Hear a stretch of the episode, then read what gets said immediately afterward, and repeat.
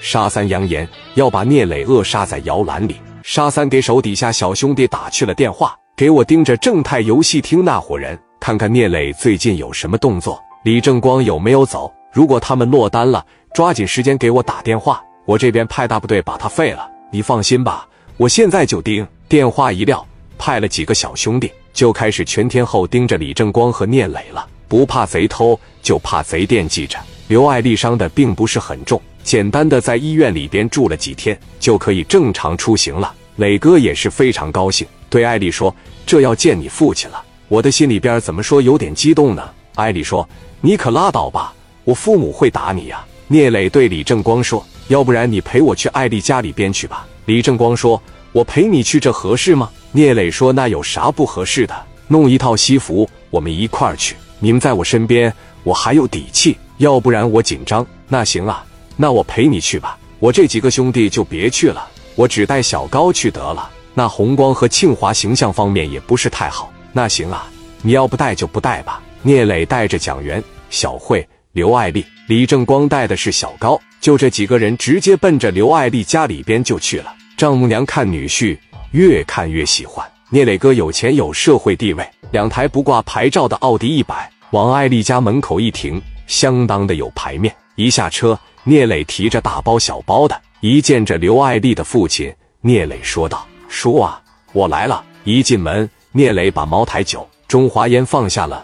蒋元、李正光、小慧、小高手里也没空着，给艾丽母亲送的礼物是项链、镯子。刘爱丽的妈妈看见聂磊，越看越喜欢。聂磊挨个介绍了好朋友。饭桌上，老两口喝了两杯酒，就老泪纵横了，拉着聂磊的手问：“订婚宴大概是什么时候啊？”聂磊说：“后天就是个好日子，我们到时候一块儿过去，我把我父母也接过来。”一是我和小丽俩订婚，二是双方父母也算是正式见面。岳父问聂磊：“你的父母都是老师是吧？”“都是老师，特别好说话，你们肯定有很多共同话题。”岳父把刘爱丽叫到身边，让爱丽拉着聂磊的手，说道：“那我就把小丽放心的交给你了。”聂磊说：“你放心吧，说，把小丽交给我，没有问题的。”聂磊这一次去刘爱丽家，全部过程非常和谐和圆满。第二天。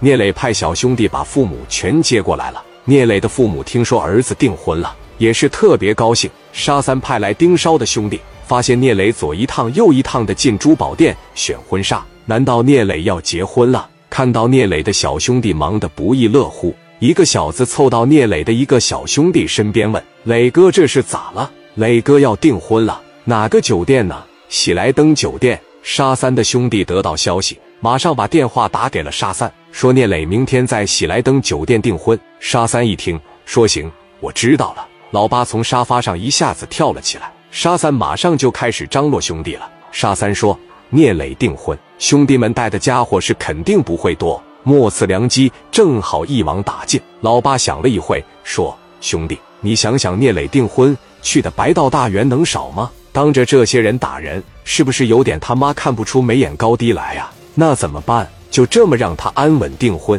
老八说：“那肯定不行的。我们在订婚宴上恶心他，把他逼急，然后跟他光明正大的干。怎么恶心他呢？我们给他送个礼物，断子绝孙，啥意思啊？”沙三说：“老八，你派兄弟找个卖新鲜驴肉的地方，买一根驴鞭，切成两半，一定要带血的那种。